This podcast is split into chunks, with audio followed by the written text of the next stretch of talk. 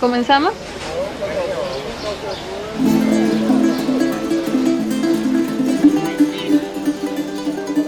me ha pegado muy fuerte y ya no le tengo miedo a morir, digamos. O sea, después de que ha pasado eso, yo digo, no pasa nada, o sea, simplemente es un cuerpo. Los que han muerto también no han muerto en el momento en el que debían morir, porque al final no es simplemente una muerte ya, ¿no? Yo creo mucho que tu alma, Hayu, energía, vibra, lo que sea que le llames o lo que sea que creas, no desaparece por completo. Tú vives también en el recuerdo, ¿no? De las personas, en las fotos, en los videos, en las anécdotas, hasta en un objeto, digamos, puedes estar vivo. Y ahora valoro mucho más el tiempo con los papás, el simplemente estar ahí, ¿no? Tal vez no, no así como tener una super charla o hacer algo wow, icónico, simplemente estar ahí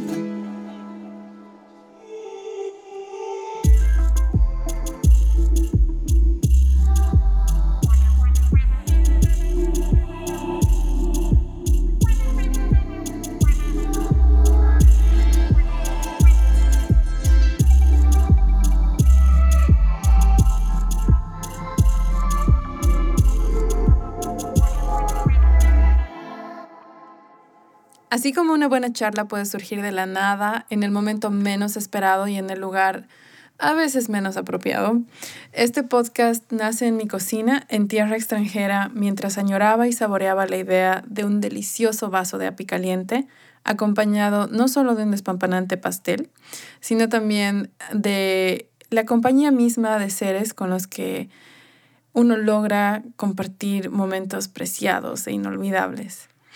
Debido a que con añorar no me basta, decidí ponerme las pilas para materializar mi deseo y crear mi propia versión de lo que sería una combinación épica entre tertulia y buen vivir. Es así que nace Charlas de API con Pastel.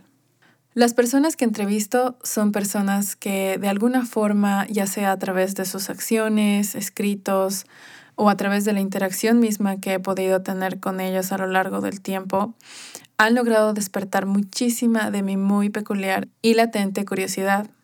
Mi nombre es Laura, soy un pastel, y te invito a degustar de estas buenas charlas de API con pastel. Saludos, APIs del mundo, soy yo, la Lau. Es lunes y tal y como las orejas y la mente lo saben, el menú de hoy te trae la segunda parte del episodio que grabamos junto a Boris con mi hermana Gaby. La charla se nos pone más intensa. Hablamos acerca de la transición y cambio de hábitos alimenticios que adoptó y que básicamente formaron parte de su despertar. Nos contó acerca de su forma de hacer activismo y arte y compartimos un momento muy íntimo al hablar acerca de las enseñanzas que trajo consigo la muerte de un ser querido. Escuchemos. Y si es necesario, lloremos. Estamos en confianza. Contanos acerca de tu experiencia de transición al veganismo, pero primero déjame preguntarte, ¿eres en la actualidad vegana? ¿Estás en proceso de, de conversión? ¿En qué, ¿En qué andas con respecto a este tema? Me acuerdo que tú tenías tus momentos igual y bueno, de ahí yo veía, ¿no? Un poco más o menos cómo funcionaba, tenía esa idea y de ahí ya estaba investigando sobre estos temas porque en la U investigaba mucho de toda la industria de los fármacos, me gustaba mucho investigar todo eso y de ahí fueron saliendo, ¿no? Los temas de los antibióticos que tiene la leche, que le dan a los animales, el nivel de pus que tiene la leche, ahí no me fui enterando esos datos que medio que tú dices, ¿qué? Puse en la leche, así, ¿what? Entonces fui indagando, ¿no? Más, más, más. Y de ahí con la Lau, mi amiga Lau Ponce, em, conectamos en ese momento. La Lau me dijo, pucha, creo que voy a intentar ser vegetariana o vegana. Y yo, ¿qué? Ya, haremos juntas. Y me dijo, ya. Y bueno, en ese tiempo las dos nos cocinábamos y así. O sea, de ahí nació, ¿no? Y mm, hoy en día, cuando alguien me dice, ¿y por qué? Yo les digo, por justicia social. Es una mafia tremenda todo lo que hay detrás de no solamente la industria de la carne, sino ahí detrás también está la industria de los fármacos y detrás de eso están los gobiernos que boicotean la misma salud pública para tener más dinero de eso, ¿no? Entonces, igual el tema de la, em, de la contaminación, el tema del cambio climático, el tema de cuán baja es la calidad de vida de la gente que vive alrededor de estas grandes industrias y mm, bueno, también por, por difundir, ¿no? La información, o sea, no es algo nuevo, el veganismo, el vegetarianismo tienen muchos años atrás, pero todos estos descubrimientos, por ejemplo, que hoy en día ya no necesitas, ¿no? Consumir proteína animal para vivir eso, las investigaciones siguen creciendo, así entonces difundirlo, ¿no? De que es una opción que tú puedas tener este estilo de vida y al mismo tiempo salvar la vida de los animales, que a un principio yo no lo hacía por los animales, pero ahora puedo decir así orgullosamente que es también por los animales. Me hace feliz, o sea, yo me siento muy bien también al saber que mi alimento es medicina. Son muchas, ¿sabes? Las razones por las que soy vegana, muchas, muchas, muchas. Cada vez se refuerzan más y cada vez se descubren también más cosas, ¿no? Y también pasan más cosas. Y bueno. Sí, sí totalmente de acuerdo. Contanos cómo es vivir con una familia que no es, no es vegana ni, ni siquiera vegetariana y que no tiene mucha información al respecto o que no tenía mucha información al respecto, por lo menos hasta, hasta que tú has tomado ese paso el primer año pienso que no me ha costado tanto porque como vivía en otro lugar, no vivía con los papás, solo iba a almorzar los domingos. Entonces yo iba a almorzar y no tenía que dar tanta explicación, simplemente era como, ah, eh, sí, me he traído comida vegetariana o voy a hacer esto o esto es vegano, ¿saben lo que es vegano? Así introducirlos, ¿no? Poco a poco. También el temor, ¿no? Típico de que te vas a poner anoréxica, que te vas a desnutrir, te va a caer el pelo, bla, bla, bla, tus hormonas. Las típicas concepciones, ¿no? Erradas. Sí, pues pasó el tiempo, pasó ese año, luego yo volví a la casa y los papás me vieron sana, normal, más bien. Viva. Época subí de peso, como ya ellos tenían más o menos una idea de lo que yo comía. Lo han ido comprobando, ¿no? Porque igual me hice exámenes médicos, he ido a nutricionista, ginecólogo, tomo la vitamina B12, o sea, hay pruebas, ¿no? O sea, no es que estás así loco y, ah, no, ya no quiero nunca más porque no quiero. Entonces eso yo creo que ha sido una parte clave explicarles y al mismo tiempo comprobarles, ¿no? De que, mira, esta lenteja no me costó más de dos bolivianos, ¿no? O sea, no es así como tú dices que lo vegetariano es caro. Sí, y también mucha, mucha voluntad también de hacerlo, ¿no? Porque es muy fácil rendirse cuando no tienes nada en el refrigerador, pero sí hay hamburguesas congeladas de carne o hay full chorizo. Y esos momentos que antes tenía de que, pucha, no hay nada, eh, ¿qué hago? Ahora sí, es complicado, ¿sabes? Porque, o sea, yo lo veo en el sentido de que yo no he dejado de ser vegana porque no me gusta el sabor de la carne, no me gusta el sabor del queso, no me gusta el sabor del huevo. O sea, yo era huevera número uno. El queso, olvidad, y, y las carnes, que, o sea, siempre hemos crecido, hemos crecido comiendo carne, ¿no? Entonces, pero cuando ya va más allá del simple hecho de, de satisfacer una, un deseo, algo muy ligado, algo instintivo, así de querer saciar una, un gustito, es como que más difícil, pienso, porque he conocido gente que no le gusta el sabor al queso, que no le gusta la carne y que tranquilamente están sin comer y, y cuando, por ejemplo, salen estos productos de Beyond the Meat o de Impossible que tienen bastante semejanza al sabor de la carne, no les gusta porque es muy parecido a la carne. Llega un momento en el que todo lo que estás haciendo como forma de activismo, que lo haces a través del veganismo, al menos es así como yo lo veo, logras sobrepasar esas sensaciones que quieres saciar, ¿no? De tener el paladar extasiado. Es como que se te cambia el chip un poco. Yo he sentido eso al menos. Sí, es un cambio a nivel biomolecular incluso, o sea, tu cuerpo cambia, realmente se adapta, ¿no? A eso que está pasando me salió full granos también. Me acuerdo que se me caía full el pelo y cuando ya se terminó de caer ese pelo, el pelo que tengo ahorita todo bien, la cantidad normal, está sano, pero era como ese detox, ¿no? Esa, esa limpieza que tu cuerpo también hace. Son procesos que tiene tu cuerpo y es completamente normal porque estás cambiando, o sea, todo, todo, todo. Me acuerdo antes también mi ciclo menstrual era súper irregular y ahora cabalitos. Las migrañas, antes me daban migrañas fuertes y desde que he cambiado la alimentación, una tenía, tenía verrugas en mis dedos, ¿te acuerdas? nunca más. Sí. Ahora el Boris lo vamos a volver vegano yo creo que para el 2030. Eh, está en proyecto, estamos evaluando, estamos haciendo unas proyecciones estadísticas, un modelo eh, económico, porque así creo que lo vamos a poder convencer. Eh, así que estemos, van a estar atentos para el episodio con el Boris vegano. Gracias. yo sí quisiera experimentar el, el veganismo también. Obviamente como toda persona que se enfrenta a lo, no diría lo desconocido porque hay mucha información sobre el veganismo a nivel científico, clínico, médico, nutricional, etcétera, pero siempre está el desafío personal, ¿no es cierto? Esa barrera de, de pronto, el miedo personal mm. que va más allá del, del conocimiento que puedas adquirir de fuentes confiables de información y que te llevan un poco a, a sentir calma porque encuentras evidencia de que es un proceso que te va a ayudar o cuanto menos no va a ser atroz para ti porque puedes suplir, ¿no es cierto?, todos los componentes nutricionales por otro tipo de fuentes, simplemente es una transferencia de los nutrientes de distintas fuentes, un cambio de fuentes, ¿no?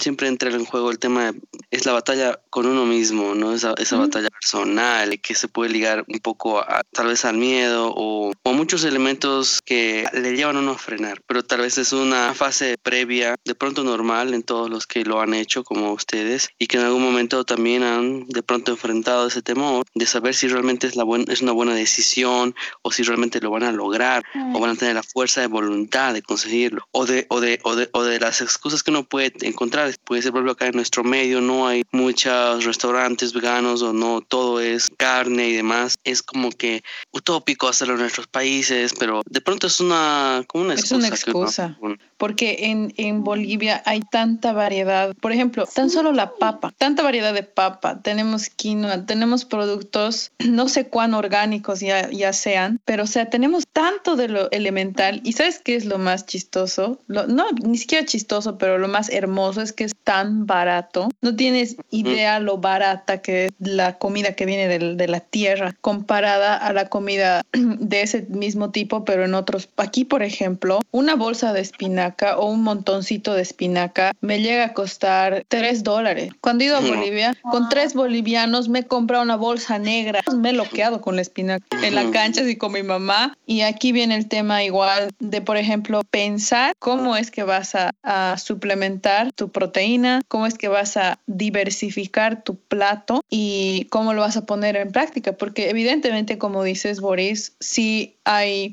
por ejemplo, los restaurantes a los que estamos, estábamos acostumbrados a ir eran pues como que las Américas, el Sabarín, que te vas a la casa de campo. No hay opción vegana más que la papa o que te traigan una ensalada, ¿no ve? Y eso, ni siquiera ensalada creo, porque todos los, los platos son bien estructurados de la gastronomía, por lo menos la gastronomía cochabambina, ¿no? Entonces, es difícil, sí, el, el, seguir siendo un ser social dentro de la dinámica normal en la cual sales, por ejemplo, un viernes por la noche y te vas a comer un pique macho, a tomar cervezas, etcétera. Es como que yo, ¿qué voy a comer? Me voy a morir de hambre. No voy a comer solo papa, porque prácticamente del pique solo puedo comer la papa. Mm, ¿Qué hago? Y entonces no hay opciones, ¿no? Lo que es lindo es de que ya se están emprendiendo negocios de este tipo. Lo malo, pero, Lau, es que yo no consumo, por ejemplo. ¿Por qué? Porque es caro. Sí, es que es el tema es de que no hay mucho aún. Y es como que se forman así monopolios de, como somos los únicos que tenemos comida vegana, podemos fijar los precios. No voy a generalizar, pero pienso que por ahí va, se ha vuelto como que selectiva y solamente un grupo de la sociedad puede acceder a, a ese tipo de comida. Sin embargo, pienso que ahí está el rol de, de cada uno de nosotros y, y de muchas personas que están ahí en el, por ejemplo, en el negocio de la comida. Nada les cuesta aumentar a su menú una opción vegana. ¿Y qué es esa opción vegana? Pueden hacer lo que hace la Sarita del proyecto de Adelante Mujer. Nada más salir y crear. Más aún teniendo la creatividad y, la habilidad de sazón que tiene el, la cocinera, el cocinero cochabambino. Sí, porque hay opción también económica, ¿no? O sea, en el pasaje 25 5 de mayo venden pique así con carne de soya delicioso. O la pizza misma, le sí. pide sin quesillo. Sí, pero después así se abren restaurantes y es como que una milanesa de berenjena te cuesta 30 bolivianos. O no sé, ahora las hamburguesas igual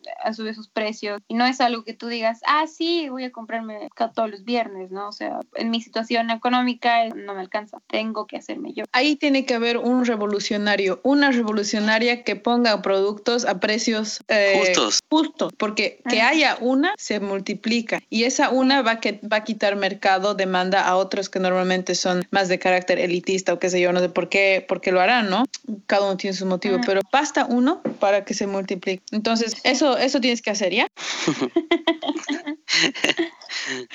Es un tema muy complejo, muy lindo y que del cual me gustaría que hablemos más en algún otro episodio. Ah, y Boris, preguntarte es por tener esa intención de, de, de probar el veganismo, porque realmente, o sea, es como que demanda mucho coraje salir de tu zona de confort. Así que tú, bien ahí, cuando me dices, estoy comprando leche de almendras, Dios, Dios, ¡qué hermoso! Y lloro un ratito así de...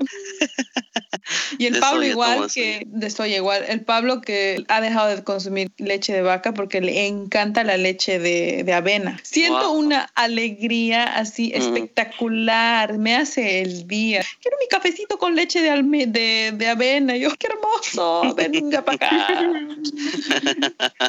Cuando me dicen, sí, soy vegana, así, a- abracémonos. Pucha, sí. es muy lindo. Ahora, Gaby, ¿cuáles son tus restaurantes de comida vegana favoritos en la yachta? A ver, contanos. El primero es Carot, siempre, por siempre, forever and ever, los amo. Después Claro. Anótate, Boris. con K. No sé si es Carot o Carrot, pero no, no creo que sea Carrot porque no se escribe Carrot, es Carot, digamos, ¿no? Claro, es una como zanahoria estilizada de pronto con Ajá, K. exacto. O tal vez en otro idioma. También. También podría Por ser. ejemplo, torta, los suecos dicen tort. All Ya. right. De verdad, pero Sí, ¿te estás sí. anotando? Buscar origen etimológico de carot en tu mega libretita. Ok, A ver, Carrot. Después, tal vez menta. Ah, vegan, sus pizzas. Oh, Jesús. Y me falta probar, pero, o sea, como te digo, han salido muchas opciones, pero hasta ahora no pruebo porque es un poco caro. Yo pienso que el mejor restaurante de comida vegetariana que tienes es la cocina de la mamá, de la Yani. Ay, no, la mamá, la mamá es un ángel caído del cielo, te juro. O sea, todo, bueno, no todo, pero lo que yo le digo así, mami, ¿te acuerdas ese ají de fideo que haces? No ve, házmelo pues con soya. Ya, hijita, me dice, y me lo hace. y, Ay, Sí, la verdad que cocina muy rico, muy, muy rico. Sí, sí, sí, realmente. Yo quería decir eso. Ya entrando al último sector, bueno, penúltimo sector, quisiéramos hablar acerca de el tema de fotografía y arte. Boris, explaya. Ok, me he trabado. me he colgado. Aquí me voy a resetear. Ok. Ligado un poco al tema del veganismo, parte de un tema un poco de la, cultura vegana, muchos extranjeros, por ejemplo, que tenemos aquí de visitantes de Europa o de otros países. Yo tengo algunos amigos europeos, un par de amigos de Australia, uno de Nueva Zelanda, y da la curiosidad que más de tres cuartos de estas personas son veganos, primero, y muchos de ellos, o sea, de un 100%, 50% realizan algún tipo de actividad artística. Algunos de ellos hacen fotografía. Entonces es como que hay una especie de tendencia que no sabría explicar por, por qué ocurre, pero incluso uno de ellos hace fotografía de comida vegana. Entonces eh, vende sus fotografías para restaurantes, lo hace como un freelancer más o menos. Es muy interesante. Y ahí viene otra de tus, podría decirse, pasiones y que tú también estás desarrollando, ¿no es así, Gaby? Que es el tema de la fotografía. Uno no siempre termina de comprender la verdadera profundidad que puede conllevar la fotografía como tal. Y las personas en general que no tienen, digamos, un conocimiento muy profundo del tema, el ciudadano promedio, digamos, comprendería la fotografía como el acto de disparar el, el, el clic de la cámara fotográfica, ¿no? De pronto hay todo un proceso más técnico y más de, de estudio que de seguro permite diferenciar lo que es una, una mera toma de, de lo que es una fotografía más artística eh, y que te transmite algo como tú bien decías. Entonces, me gustaría que nos comentes un poco cómo es que te ha interesado la fotografía, ha habido alguien que te ha influenciado en ese tema o ha sido una mera, un mero descubrimiento personal. Desde chiquita creo que tenía como un imán hacia todo lo visual. Mi- mis pensamientos son así, yo proceso así la información información, me dicen algo y una imagen. Entonces lo dejé ahí, ¿no? Y medicina, bla, bla. Y de ahí dije, bueno, voy a intentar darle un, no un giro, pero ah, como espolvorear un poco de condimento, ¿no? Así de, a ver, a ver, a ver, a esto que está, ¿qué tal si le mejoro esto? ¿Qué tal si en vez de este color le puedo poner este? Y así empezaba a jugar con los colores, con los componentes, con, las, con los ángulos, con mm. el formato. Y ahí me daba cuenta que de simplemente una imagen, un pensamiento, que yo lo asocio así, ¿no? O sea, para mí una imagen es un pensamiento que simplemente de algo pueda nacer 10.000 las interpretaciones. ¡Wow! O sea, simplemente con una imagen puedes cambiar mucho y al mismo tiempo puedes también hacer que las personas lo interpreten de muchas otras maneras. Esa libertad que tiene la persona al ver esta imagen, que para mí es un pensamiento, me mueve. O sea, yo en la calle camino y miro algo y digo, ah, qué bonito esto se vería si fuera un poquito más claro. Le voy a tomar una foto. Si me gustaría que se vea más claro, modifico un poco el color. Y si me encanta cómo se ve, lo dejo tal cual. O, o, digamos, estoy viendo a una amiga y le digo, a ver, quédate ahí. O simplemente lo hago espontáneamente y ya después yo digo, ¿y qué tal si esto le aumento esto? Entonces, esa capacidad, ¿no? De añadir componentes, ya sean complejos, simples, o añadirle sonido a una imagen, o ya grabar un video, todo eso todos los días me hace sentir distinta y eso es lo que más me gusta. Ya sea tomarle una foto a, tu misma ventana, pero es otro día, es, otro, es otra tonalidad, es otra luz, es otra hora, es otra la sensación que tú tienes al mm. tomar la foto y también al verla, o sea, toda esa variedad eso es lo que más, más, más disfruto. Y por eso lo sigo haciendo y por eso mañana voy a sacar una foto y por eso pasado mañana puede que saque otra y tal vez el lunes no saque ni una, pero va a haber una foto que me lleve a ese día y cómo me sentí ese día o así. No sé si me estoy haciendo entender, pero sí lo veo yo. Sí, totalmente. ¿Y has estado antes del otro lado? Es decir, ahora eres la que sacas fotos, pero alguna vez has estado como modelo, o sea, como, como la que está del otro lado de la cámara. Como trabajo, no, no he tenido así trabajo de modelo, pero sí, mi mejor amiga antes hacía fotografía y ella me decía, ¿no? ¿Te animas a hacer esto? Y yo, ya, si te animas a hacer esto, y yo, sí, haremos fotos, y yo, ya. Entonces, esas, esas han sido mis primeras experiencias estando al otro lado del lente. Y también ahora yo hago mucho autorretrato eh, me pongo el tipo de, me pongo ahí al frente y hago algo, lo que fluya o ya lo tengo pensado, pero nace algo de ahí también y es bien, o sea, yo digamos pienso que es bien importante también estar del otro lado para entender ¿no? a esa persona y, y, y, y, poder también sentir lo que sientes, porque es bien intimidante, yo lo veo así, es bien intimidante cuando están apuntando ¿no? con una cámara, así yo qué hago, como foto, que cómo relajo la cara o dónde miro, y así, entonces todo eso me ha dado también idea de cómo lidiar con la gente, ¿no? Esa persona que se está abriendo a ti, ¿no? Porque al final capturar tu cara, tu, tu, tu mirada, tu, lo que has sentido ese rato es fuerte, para mí es algo bien fuerte y tiene mucho poder también con el tiempo, entonces eso, ¿no? Entender, pero así como trabajo, no, más una experiencia así de entre, entre amigos, digamos, ¿no? Considerando que la parte del arte como tal, sobre todo en nuestros países latinoamericanos, no, no están a un nivel como obviamente en, en, países de primer mundo, donde un artista hasta es más reconocido por su trabajo y por su arte, como lo es cualquier otro profesional, digamos, ¿no? En cambio acá se, todavía se considera mucho a los artistas eh, como que es su hobby, no es algo que lo haga a nivel profesional.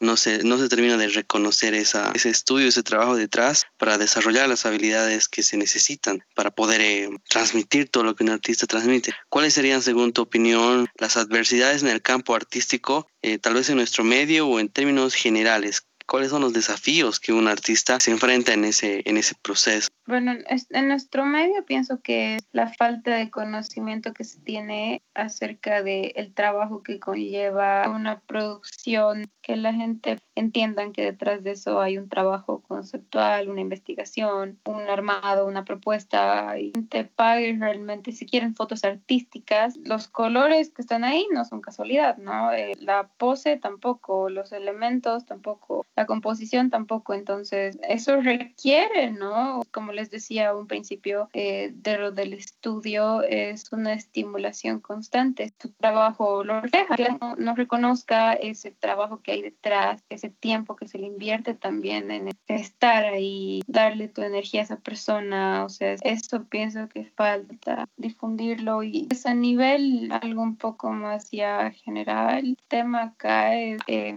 que la gente pague lo que es tu trabajo, lo que vale realmente. Claro, al final de cuentas entregas un producto, ¿no? Un producto final que ha pasado por un proceso de transformación, de creación y de todo. Es muy común que uno baje el precio porque, pucha, ya ni modo necesito comer, mm. ¿no? No es mi caso, pero si yo decido independizarme por completo con solamente la fotografía que yo quiero hacer, no, o sea, tendría que acomodarme a un tipo de fotografía más social, eventos, fotos de periódicos, que no están mal, todo bien, ¿no? Con esa fotografía, pero en lo personal yo no quiero dedicarme a eso.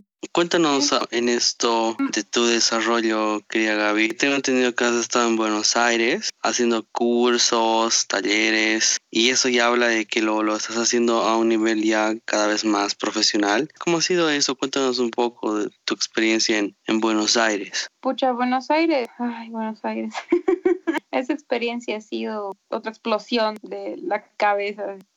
Bueno, para empezar, ahí realmente me he dado cuenta y he dicho, la competencia es fuerte, fuerte, fuerte, fuerte. O sea, hay gente muy talentosa, hay gente con demasiado potencial, de verdad. O sea, todos, ¿no? Todos tenemos nuestro potencial, pero realmente me he dado cuenta que para llegar donde yo quiero llegar, que tampoco yo quiero, si sé, digamos, fama y premios y así, yo simplemente quiero comer, quiero vivir, quiero viajar y hacer lo que me gusta, ¿no? O sea, nada de otro mundo. Entonces, o sea, y pensé y me detuve y eran full epifanías, ¿no? Que tenía más que nada de que tengo que superarme constantemente. O sea, si hago este curso, después de ese curso tengo que hacer otro de luz, otro de colores, otro de mm, conceptos, otro de, no sé, fotografía de niños, si es que quiero eso. O sea, es mucho, mucho, mucho por explorar. Y creo que eso es lo que te hace abundante, ¿no? O sea, eso es realmente lo que te llena ese conocimiento de poder decir, bueno, hoy día quiero hacer esto y sé cómo hacerlo y por lo menos tengo idea de cómo. Entonces, eso en mí ha cambiado, o sea, cambiado mucho, mucho, mucho esas ganas de que, a ver, ya, y ahora ya he terminado este libro, ¿ahora qué? ¿No? O sea, ya voy a poner en práctica lo que he aprendido, pero ya, ¿qué sigue? O sea, ¿qué, qué más? Me ha puesto más en movimiento, me ha ayudado a pisar tierra en eso de que, a ver, tampoco es que tienes que esperar toda tu vida para, ay, es que yo sueño hacer esto y estás ahí romantizando y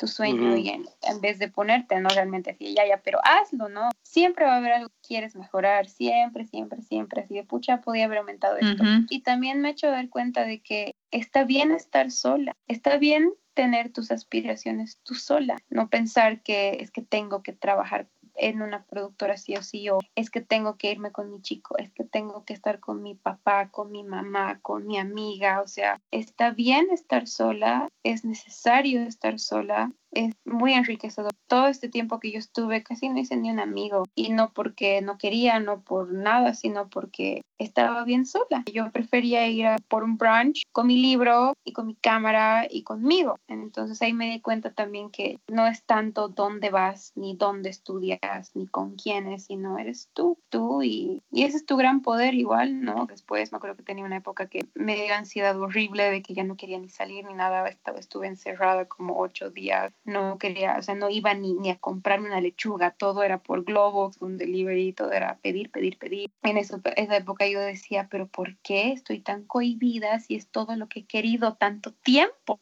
Ese viaje lo he planeado tanto he dicho, voy a hacer esto, voy a hacer el otro, y después encerradas y ocho días sin, sin salir ni siquiera a la tienda, ni a botar la basura, o sea, ese nivel. Y ahí también ese proceso, ¿no? De decir, eres tú, o sea, de aquí, ¿quién más te va a sacar? Por más que llames a tu mamá, a tu mejor amiga, a quien sea, tú eres la que toma esa decisión, tú eres la que se mueve y tú eres la que lo va a hacer. He perdido mucho miedo también allá de expresarme realmente como soy, de vestirme como yo quiero, de cortarme el pelo como yo quiero, de decir lo que yo quiero. He perdido mucho, mucho ese miedo. Sigo teniendo el miedo, ¿no? Pero ya está, esa vocecita ya está más bajita y más bajita y más bajita.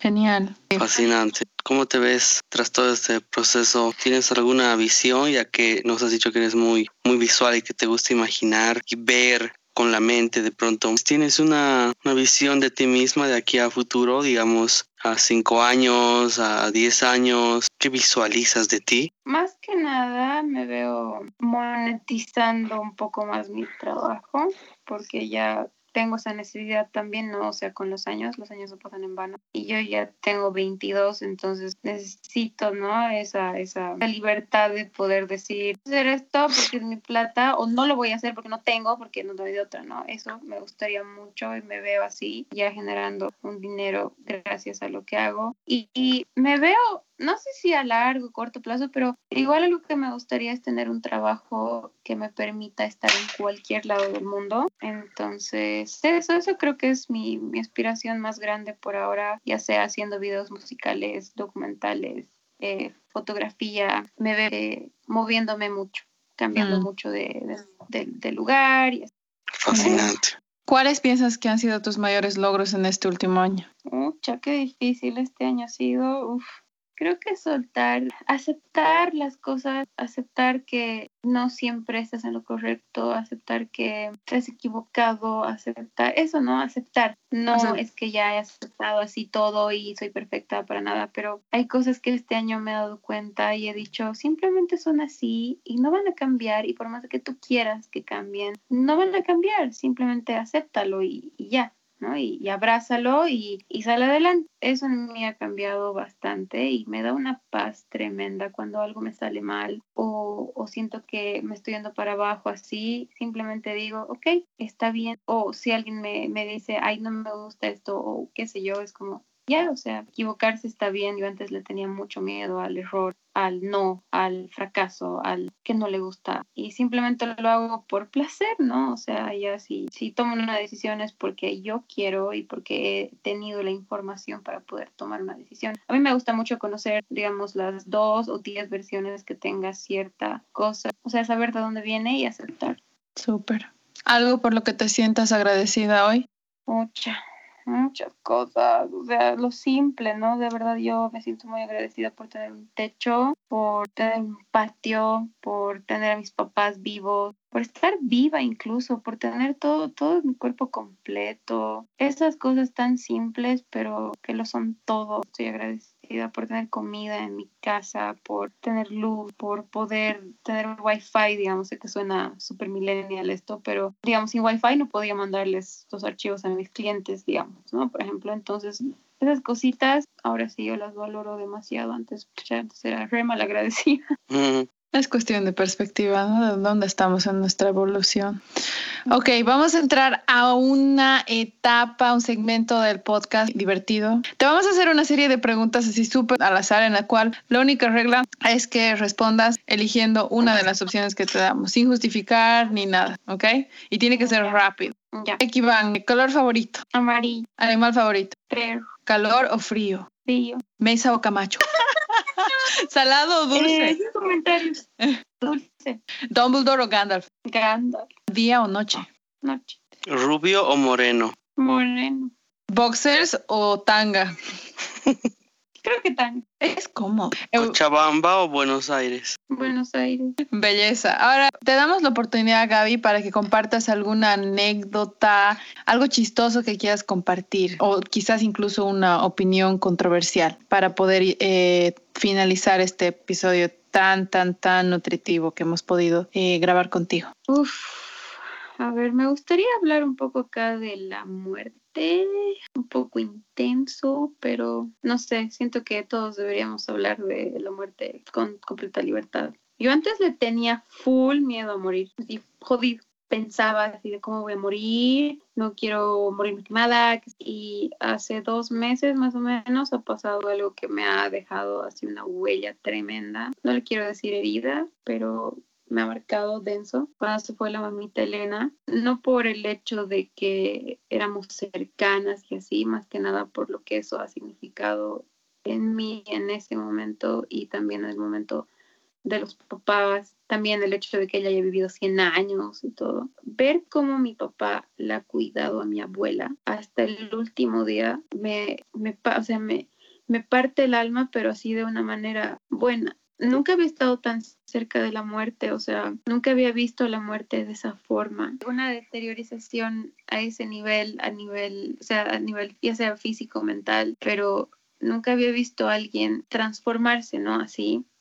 Y lo, o sea, lo, lo, lo, fuertes que son las enfermedades mentales, eh, lo fuerte que es estar alrededor de una persona que sufre eso, ver cómo le afecta a tus paz y ver al mismo tiempo que él ha estado ahí, ¿no? Y, hasta el último aliento. No sé, me ha pegado muy fuerte y ya no le tengo miedo a morir, digamos. O sea, después de que ha pasado eso, yo digo, no pasa nada, o sea, simplemente es un cuerpo. Los que han muerto también no han muerto en el momento en el que debían morir, porque al final no es simplemente una muerte ya, ¿no? Yo creo mucho que tu alma, Hayu, energía, vibra, lo que sea que le llames o lo que sea que creas, no desaparece por completo. Tú vives también en el recuerdo, ¿no? De las personas, en las fotos, en los videos, en las anécdotas, hasta en un objeto, digamos, puedes estar vivo. Y ahora valoro mucho más el tiempo con los papás, el simplemente estar ahí, ¿no? Tal vez no, no así como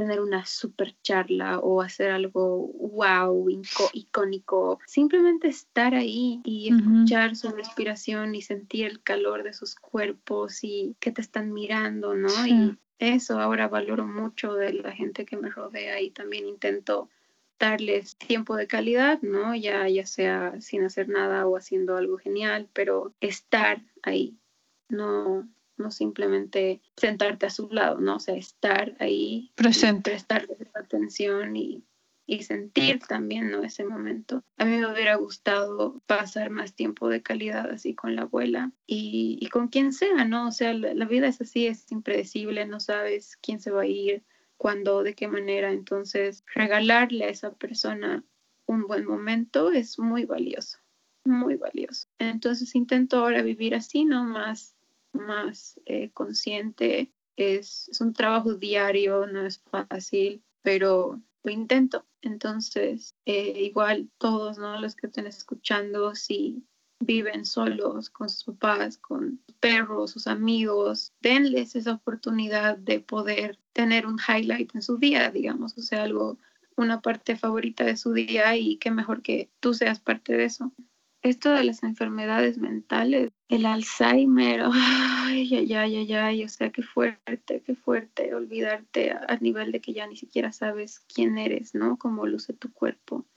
Sí, es muy, es muy heavy, es, muy difícil, es algo muy difícil de, de sobrellevar cuando tienes a alguien querido. Y, y dejas, un, o sea, tu vida no vuelve a ser la misma. Esa persona se va, tu vida no vuelve a ser la misma. Por más de que, sigas adelante, cambia todo. Mm. eso.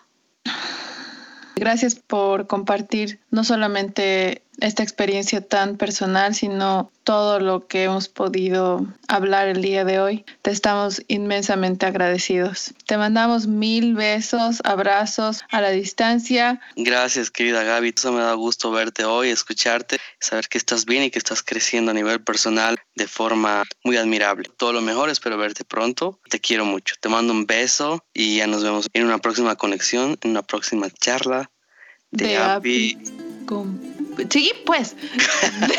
Terapi con, con, su pastel. Con su pastel. Ya, tú sería. Chao. Bye.